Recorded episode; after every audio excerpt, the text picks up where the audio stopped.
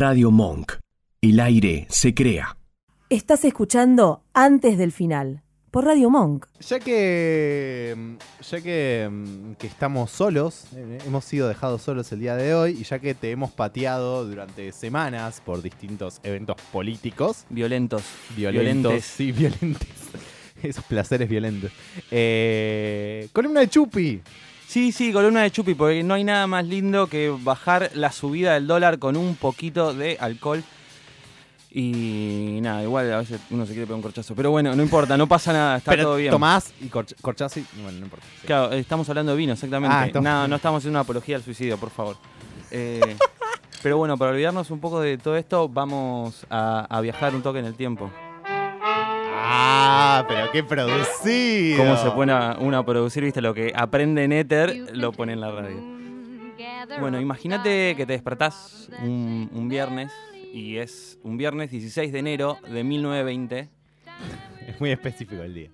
Sí, es un viernes no, no, 16. no, me, no me puedo imaginar ni que sea 15, ni que sea 17, ni que sea otro mes. Tiene que ser 16 de enero. Es porque pasó algo muy, muy importante ese día. Porque te despertaste y no prendes la radio porque todavía no había radio, no prendes la tele porque todavía no había tele, así que lees los diarios. Y el encabezado en todos los diarios, la noticia más importante en todos los diarios era que se prohíbe la venta y el consumo de bebidas alcohólicas en todo Estados Unidos. Y, y nunca los Simpsons fueron tan literales como cuando están todos tirados en el piso. Tenemos todos Exactamente, exactamente. Yo creo que habrá sido algo por el estilo. Toda la gente despertándose viendo eso. Pero de cualquier forma, creo que no, haya, no, no fue una sorpresa muy, muy impactante porque esto ya venía de mucho tiempo atrás. Adult, adult reacts to ley seca. Lindo YouTube en esa época. Eh, esto igual ya venía mucho tiempo atrás. Esto venía desde eh, la guerra de secesión, fines de la guerra de secesión en Estados Unidos, que Sí. fue en 1860-1865 aproximadamente, que fue la guerra del norte contra el sur por eh, básicamente la liberación de los esclavos y un montón de otras cosas más. Eh, no voy a hablar de eso, porque tampoco sé de qué es, solo vi películas. Eh, La curva de aprendizaje. Exactamente. Eh, todo esto arranca eh, a mediados de, de ese siglo con el movimiento de templanza, que era un movimiento de ultraderecha, de eh, que eran conservadores en la época de los conservadores. Eran los Biondini de ellos. Eran, eran los Biondinis cuando todos eran Biondini, básicamente. Literal. Eran, eran los Biondinis antes que Biondini tuviera una, una razón para ser Biondini. Biondini es del caño al lado de Exactamente, más o menos. Eh, el movimiento de templanza era un movimiento llevado adelante por eh, muchas agrupaciones de, la iglesia, por mucha gente muy grande, eh, que básicamente lo que decía era que el alcohol promovía los disturbios y, pro- y pro- promovía la, perversión de las personas. Entonces, durante todo ese medio siglo fue luchando por una ley que prohibiera el alcohol en Estados Unidos. Decime. No, no, me, me- está maravillando. Supongo que lo vas a contar ahora cómo lo lograron, si eran tipo un grupo de ultraderecha, no, no eran gobierno, digamos. No, no eran gobierno, pero de cualquier forma hubo un incidente en, en Estados Unidos eh, eh, que se llamó el incidente de Hull House, que fue básicamente el- un padre que llegó borracho a la casa y golpeó a, un- a su mujer eh, hasta matarla. Llegó muy ebrio, quiso tener sexo con ella, ella no se dejó y ella no quiso y la, la asesinó.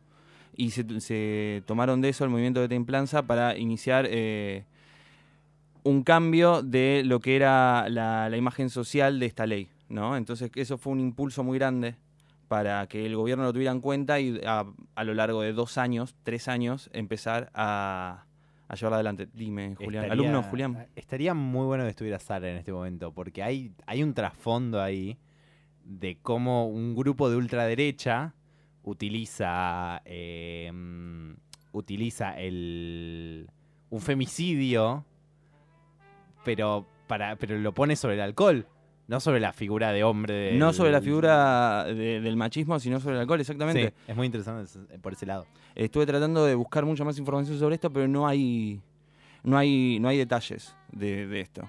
Bueno, básicamente lo que ocurre luego es que ese viernes de 16 de enero de 1920, la noticia era que se prohibía el consumo de alcohol, se prohibía la venta de alcohol, la producción de alcohol y la importación de alcohol.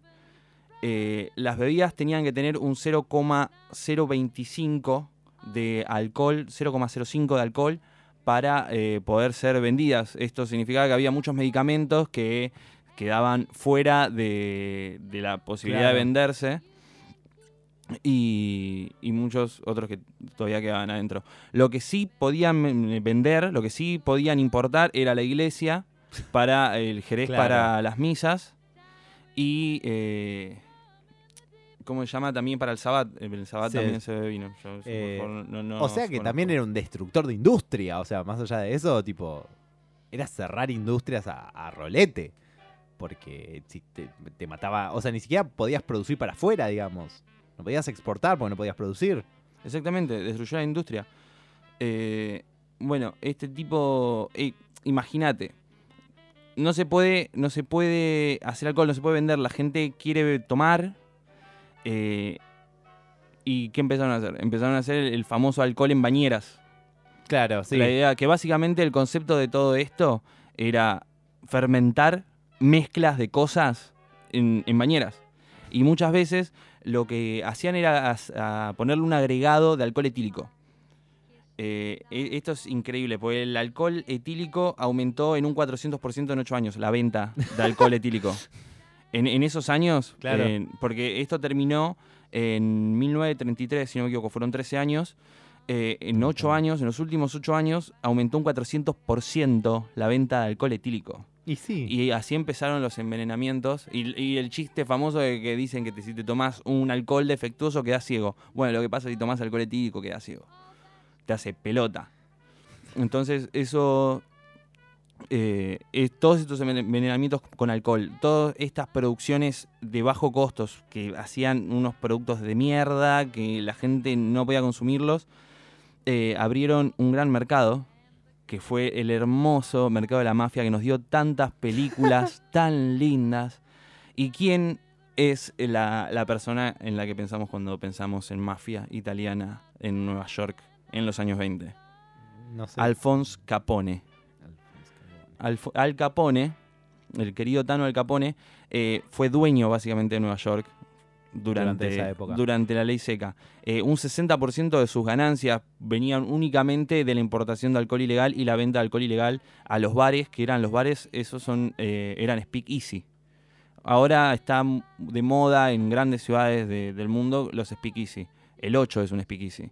Un speakeasy es un bar eh, que no tiene forma de bar. Es un bar que supuestamente es un bar secreto, es un bar escondido. Ah, cada ciudad tiene sus bares escondidos Sí, en sí. los cuales un selecto grupo de gente únicamente conoce su ubicación y únicamente entra con... Como por ejemplo, viste cuando golpean la puerta, Sí, mira la mirilla, contraseña, pastel de papa y te dejan entrar. Qué gran contraseña. Bueno, eh, todos esos bares afloraron en esa época en Estados Unidos. Eh, hoy en día hay muchos que están de moda, pero es solo la fachada. Sí, obvio. qué no, sé no. yo. Eh, Al Capone vendía escabio a toda esta gente y, y mataba a mucha otra Sí, sí, gente. mataba a muchos Claro, otros. mataba a mucha otra gente. O ebrio. Ah, Ebrio, claro, con el auto. Eh, ¿Qué más? ¿Tenemos más? Sí, hay mucho más. Eh, bueno, nuestro querido Capone, lo- a él lo atraparon básicamente por una infracción de tránsito. Es, esas son las cosas hermosas. ¿Posta? Sí, ¡Posta! sí, Elliot Ness. ¡Qué poco! ¡Qué, qué, qué, qué Son aburrido! esos chistes, ¿viste? Cuando a veces en- eh, hablan de, de un narco super poronga que lo agarraron en, qué sé yo, en Verazategui porque se pasó, le agarró la alcoholemia. Bueno, todos los que fueron a votar o a acompañar a alguien a votar el domingo pasado. Sí, que cayeron un montón sopres. Increíble. Qué sociedad maravillosa. Eso, eso es increíble. Eh, Elliot Ness fue el encargado de, de agarrarlos, que pueden verlo en la película Los Intocables. Yo, para mí es Helio Pez y es Los Simpsons. No- no- en esta columna no estoy pudiendo pensar en otra cosa que no sea el capítulo de Los Simpsons de la, de la ley seca. E- Es, creo que es una gran traducción de todo lo que estás contando también. Ese, ese capítulo. Muestra Es todas que- estas aristas. Es que sí, es que básicamente lo boludearon. ¿Sí? Básicamente lo boludearon. En, en la película te lo muestra como un capo, pero básicamente lo boludearon. Y además todo fue al pedo porque después se terminó derogando la ley. Eh, porque en el, en el 29, el crack del 29, que Claro, la- tiró la bolsa al carajo de Estados crisis, Unidos. sí. Claro, que tiró la bolsa al, al carajo. eh, Frank Roosevelt, mientras hacía la campaña, eh, lo que fue uno de, de sus pilares en la campaña fue promover la derogación de la ley. Sí. que luego al asumir la derogó en 1933, que fue un gran día para los estadounidenses. Creo que habrán estado muy contentos. Salieron a la calle. Salieron a la calle, salía alcohol de lugares donde no sabíamos que había alcohol, porque era un dibujo animado, March. El alcohol sale de todos lados. Claro, va apareciendo por ahí. Y. ¿Y qué más? Y- pero mi pregunta es. Porque pienso en ese momento, ¿no? Cuando volvió. eh, cuando se derogó la ley. Eh, ¿Qué era ley? Se, festejaban con el alcohol ese que habían fabricado clandestinamente. Porque no había producción. Todo eso tuvo que arrancar de, de vuelta, digamos. Había escabio por todos lados, todos lo sabíamos. Vamos. Vos lo sabías, yo lo sabía. Yo lo sabía, claro, todos sabemos dónde está el, el tranza, pero nadie lo dice. Es, es así, todo el mundo sabía dónde había alcohol y, y no se decía porque estaba Helio Pez dando vueltas por ahí. ¿Cuánto tardarías en crear un bar clandestino si se... se- Necesitaría se muchos engranajes y un Barney. No, no, en serio te pregunto. ¿Cuánto pensás que, que tú... No, no, no, no hacerlo. La decisión de decir voy a abrir un bar clandestino si mañana apareciera una ley No, a mí me daría mucho cagazo, loco. Ah, sos muy cobarde. No, bueno, escúchame, es una bocha de infraestructura y además tengo que conseguir un alcapone. Y acá un alcapone argentino, ¿quién podría ser un alcapone argentino? Debe haber varios en la fila. Obvio que debe haber un montón dando vueltas. Pero me daría miedo meterme con ese señor. Escúchame. Pero igual todas esas cosas hoy viste que se manejan por... Por, por internet. no hace falta. La Deep Web. Bueno, Claro, tenemos la la Deep Deep Web. Web, sí, Sí, es para eso. comprar falopa y, y alcohol. Maravilloso. Pero eso, es, eso fue la ley seca. Contado así nomás. Una época, una época horrible, realmente. Una época hermosa. Una época horrible. Escuchanos en www.radiomonk.com.ar o buscanos en TuneIn.